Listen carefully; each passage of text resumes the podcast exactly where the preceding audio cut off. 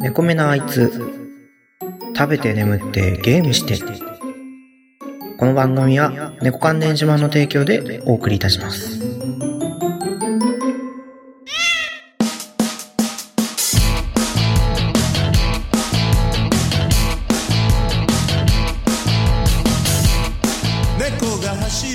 こんにちは。猫やんです。猫目なあいつ始まりました。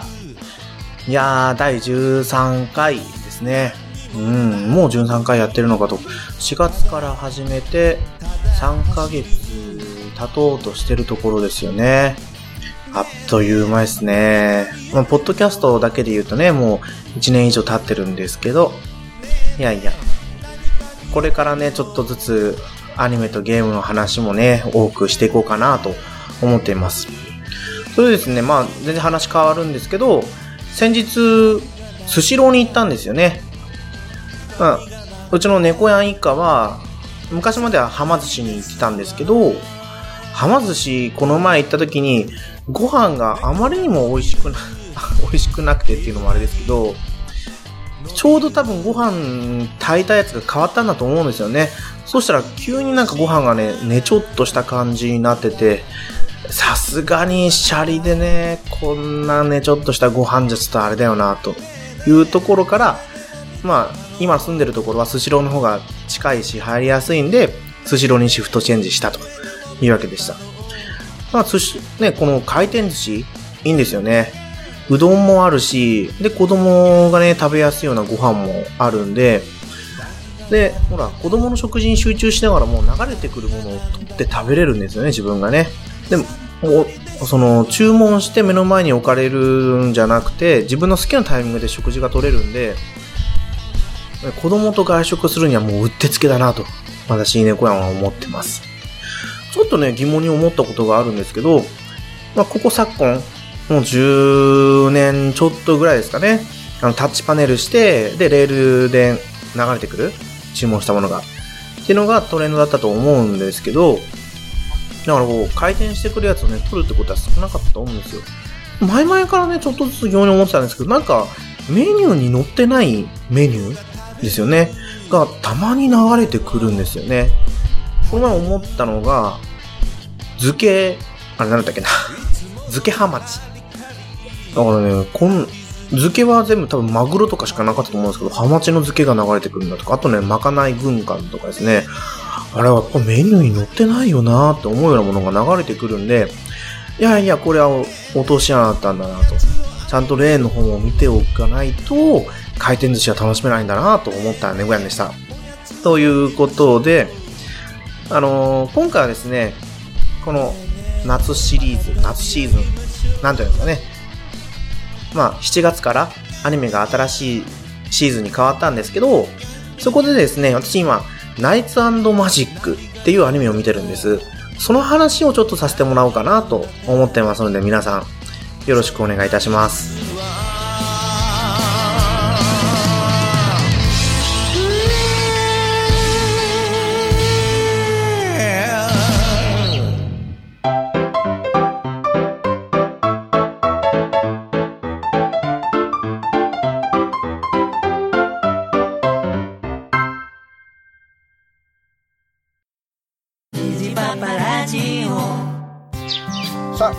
水やりしよっかの。父上はいはい。皆元気よく咲き誇っております。おそうか。ほら夫の話が聞きたいとおお話ししましょうかね。道端も不倫するであそれを解放するんですよ。おなんであ夜夜です。かおうるさいうるさいもう出荷出荷出荷虹パパラジオ聞いてくださいダイエット時事ネタお菓子にゲーム気になることなら何でも喋るサラリーマンの宅飲みラジオポッドキャストほろよい7 iTunes やポッドキャストアプリほろよい7で検索ホロはひらがなよいは漢字セブンはカタカナよろしくお願いします食べて眠ってゲームして。猫缶電子版プレゼンツ。猫やんの猫目なあいつあいつあいつ。というわけで、ナイツマジックですね。ジャンルとしてはファンタジーとロボットです。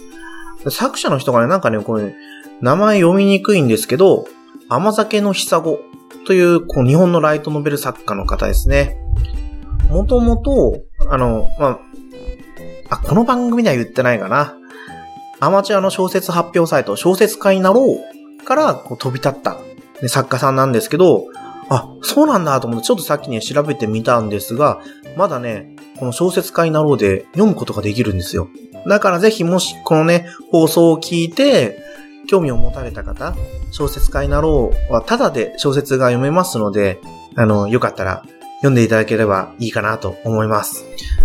で、あのもうこの小説家になろうから飛び立ったんで、えっ、と、そうそう、ちゃんとした書籍も出てるんですよね。ヒーロー文庫、主婦の友社っていうんですかね。から、ライトノベルが7巻出てて、あともう漫画にもなってるんですよ。ヤングガンガンで、ヤングガンガンコミックスですよね。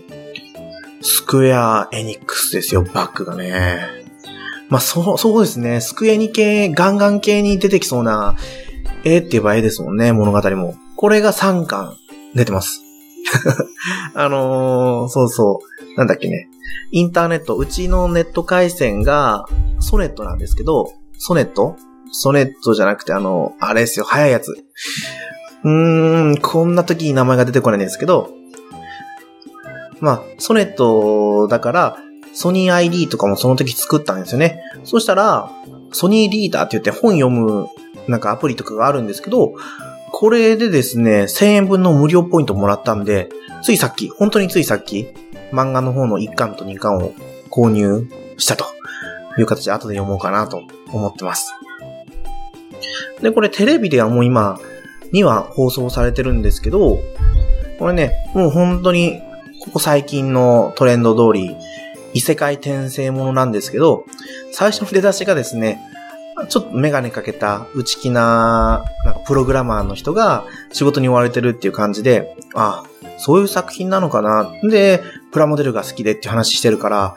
なんか、ずっとそういうね、仕事しながらプラモデルとかそういうところに触れていくんだなと思って見てたら、速攻ね、死ぬんですよ、主人公が。で、そし、死んだ場面から、葬式もあったかな？葬式を挟んで、もうすぐ異世界に飛ぶんですよね。そしたらもうちっちゃい子供に転生してるんですよ、この主人公が。で、しょっぱなもうすぐ、なんか魔獣に襲われるシーンからあって、で、その襲われるところを、シルエットナイトっていうですね、ロボットが助けてくれるんですよ。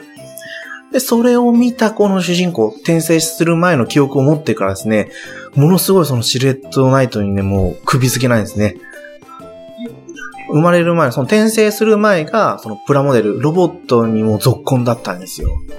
なんか仕事はそれのためだけにやってるぐらいのね、主人公だと思うんですけど、で、そのシルエットナイトに乗る人をナイトランナーっていう、ナイトランナーかな？ナイトランナーって言うんですけど、それになるという感じでですね、もうそこから英才教育が始まるんですよね。なんか、まあね、よくできた物語なんで、この魔法の演算がですね、このプログラム生前、転生前にやってたプログラミングにものすごく似てるということで、そこでね、その魔法に対してのこう、すごい理解知識の習熟っていうのが進んで、もうね、あっという間に天才少年ですよ。なので、小学校多分、今の現代で言ったらどれぐらいですかね ?7 歳、8歳、9歳、10歳ぐらいの時に、ライヒアラ基礎士学園っていうですね、このナイトランナーを育てる学校に入学するんですけど、もうここでね、飛び級して、中等部の教育を受けたりとかするんですよね。ランナーになりたかったっていうところでの問題点が一つあって、身長がもう根本的に足りてないみたいで、なんか自分に合ったロボットを作る。あ、なんかもう壮大だなって思うんですけど、またね、この突拍子もないところが面白いんですよ。第1話はですね、結構ナレーションを挟みながら展開が早いんですよね。あれよあれよという間にその入学で、中等部までのその飛び級のシーンとかも放送されて、で、最終的にはなんかちょっとどっかにね、演習学生の演習に行くんですよね。で、そのサポートとして、シルエットにナイトに、シルエットナイトに乗った先輩たちがですね、ついていくっていうところなんですけど、結局そ、そこで魔獣の襲撃に遭うんですよ。で、第1話が終わると。で、今第2話まで放送されてるんですけど、まあ、その上級生のシルエットナイトを奪い取って魔獣と戦うシーンとかもあるんですね。でね、もう本当にこの主人公の半端なさっぷりとかがですね、表現されてるんで、ぜひ、ね、ぜひ見てもらいたい作品になってますね。もう主人公はね、もう、俺強えキャラなんですけど、いや、その幼少期、もうほんと多分2、3歳ぐらいから、あ、全然名前言ってなかったですね。主人公はですね、エルネスティ・エチュー、エチェバルリアとかって言うんですけど、あれ、転生する前のプログラマーがね、倉田翼っていうのかな。声優さんが、坂口だ、あ、これはもう、坂口大輔さんは、あれか、その転生前だから、転生後は高橋リーさんっていうのかな。私ね、声優さんの名前には本当に疎くて、リエさんだ。これでリエって読んだ。なんかリエって言ったらリエチーとか。まあいいやね。と、そんなわけで、まあ異世界転生ものの、なってます。で、ロボットが出てくるんですよね。これからね、どういった展開になっていくのかなと思うんですけど、もう現段階で一つ発明をしてるんですよ。まあ、魔法使い。そのシルエットナイトに乗るには魔法の素養がないといけなくて、で、やっぱり魔法使いったら強いだろうみたいなね、魔法を使う触媒として、そこにまず疑問を呈するんですよ、この主人公。で、結局、なんかいろいろあってドワーフの息子と知り合いになって、で、そのお父さんの工房で作ってもらうんですよね。自分の思う触媒を。銃にもなったり、あとは剣にもなったりする、その可変式のものになって、で、それでね、やっぱり無双するわけなんですけど、まあそういう発明だったり、でね、もう出だしから、この少年の異形の一部を見ていくと。っていう話が出てくるから、ああ、これからどんなこうすごいことをしてくれるのかなっていうね、想像力をかき立てられるような作品になってるのかなと思います。やっぱね、こう男心をくすぐるんですよ。異世界もの、ロボット。あ転生っていうのもいいですよね。自分が生まれ変わったらとかって思ったりしますもんね。私だって夢の中でね、まあ小学生の話ですけど、戦隊ものの、ちょうどあの時何だったっけな？ほら、竜、戦隊ものですよ。合体する前は竜だったりとか、で、その戦隊もののね、竜に乗ったりしてたんですよね。懐かしいなとかね、夢ではね、よく、大男とか出てきて、あ学校の柱の陰に隠れたりとかしたんですけど、でもほんとね、今だってね、そういう夢たまに見ますけど、空飛んだりとかですね、やっぱりね、こう、夢に生きる人間、あ、なんかちょっとわけわかんないこと言ってますけど。まあそうね、男心をくすぐるような作品になってると、私は思ってます。もしかしたら、まあこれからの展開次第かもしれないですけど、スパロボにも出演っていうのもあるかもしれないですね。いや、この主人公ね、まあ G ガンのドモンとかね、東方腐敗みたいにはならないかもしれないですけど、電動の、あの、ね、バイクで戦うベガさんだったっけな？ポジションまではね、こう生身でもなれそうな気がするんですよね。魔法使えるし。結局、ね、すごい魔獣。まあ、名前だけ言ったらね、ベヒモス？ベヘモス。ね、ベヒモスって言ったらね、もうものすごい FF とかで言っても最後の方に出てくるような魔獣ですけど、これをね、第2話で倒すんですよね。結局最終的には生身の魔法を使って倒したんですけどね。いや、生身の戦闘力半端ないじゃんとか思ったりしてですね。うん。まあ、そんなわけで面白い作品でしたということが今回のこの第13話の話とさせていただきます。レイフェルト。ドラゴンの、レイドラ。聞いて聞いて、ドラゴンくん。何？お姉ちゃん。なんかね、レイドラの CM を作ることになったんだよ。CM って何？そこからかよ。こんな感じで、バカの弟と、ゆるーくのんびり喋ってます。バカって言うな。詳しくは、ポッドキャスト、レイドラで検索。皆さん、ぜひ、聞いてくださいよし。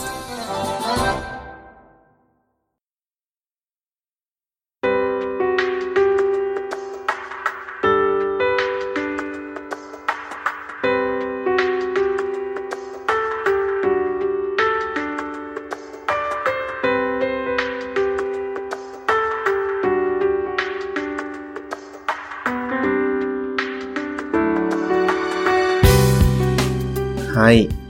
どうだったでしょう？第13話。ということでですね、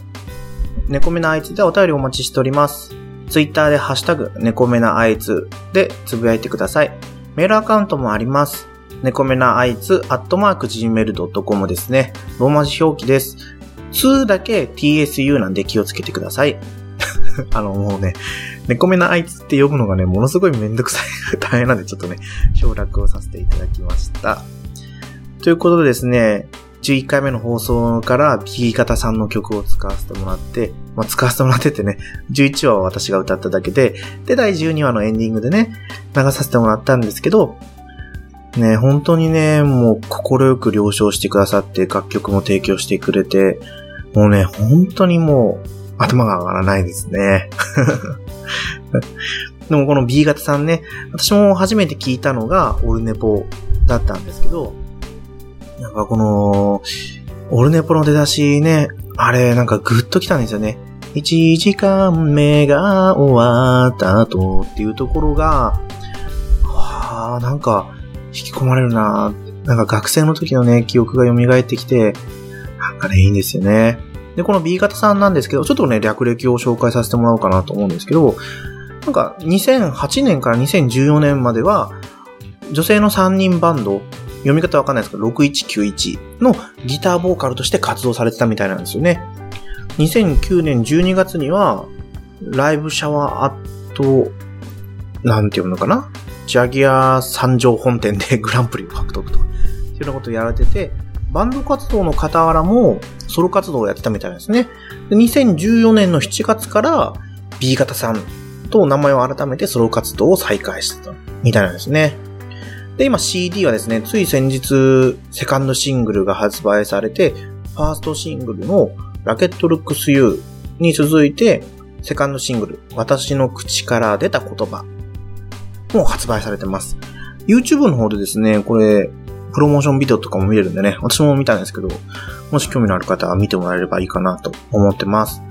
南国ツアーもやってるんですね。で、この前7月7日は、ね、ライブもやってたみたいで、なんかちょっとその、向こうの関西？大阪の方の FM かな？ラジオとのなんか投票とかもやってるんでね、もしよかったら投票してもらえればいいかなと。あ、ちなみにこれ、ね、勝手に本当に私がね、喋ってるだけなんでね、まあ、やってくれとかっていう話はなかったんですけど、で、まあこれからですね、エンディング曲でずっとね、B 型さんの曲を使わせてもらおうかなと思ってるところでね、まあ了承もいただいてるんで、行く猫目なあいつです。これからもね、ちょっとまたちょいちょいね、変更点とかも入ってはくるんですけど、次はオープニングをね、変えようと思ってるところなんですけどね、ちょっと水面下で行動を起こしてるので、皆さん楽しみに待っててくださいというところです。それでは、はい、第13回終わりにさせていただきます。では、聞いてください。B 型さんでですね、ラケットルックス U。では皆さん、さようなら。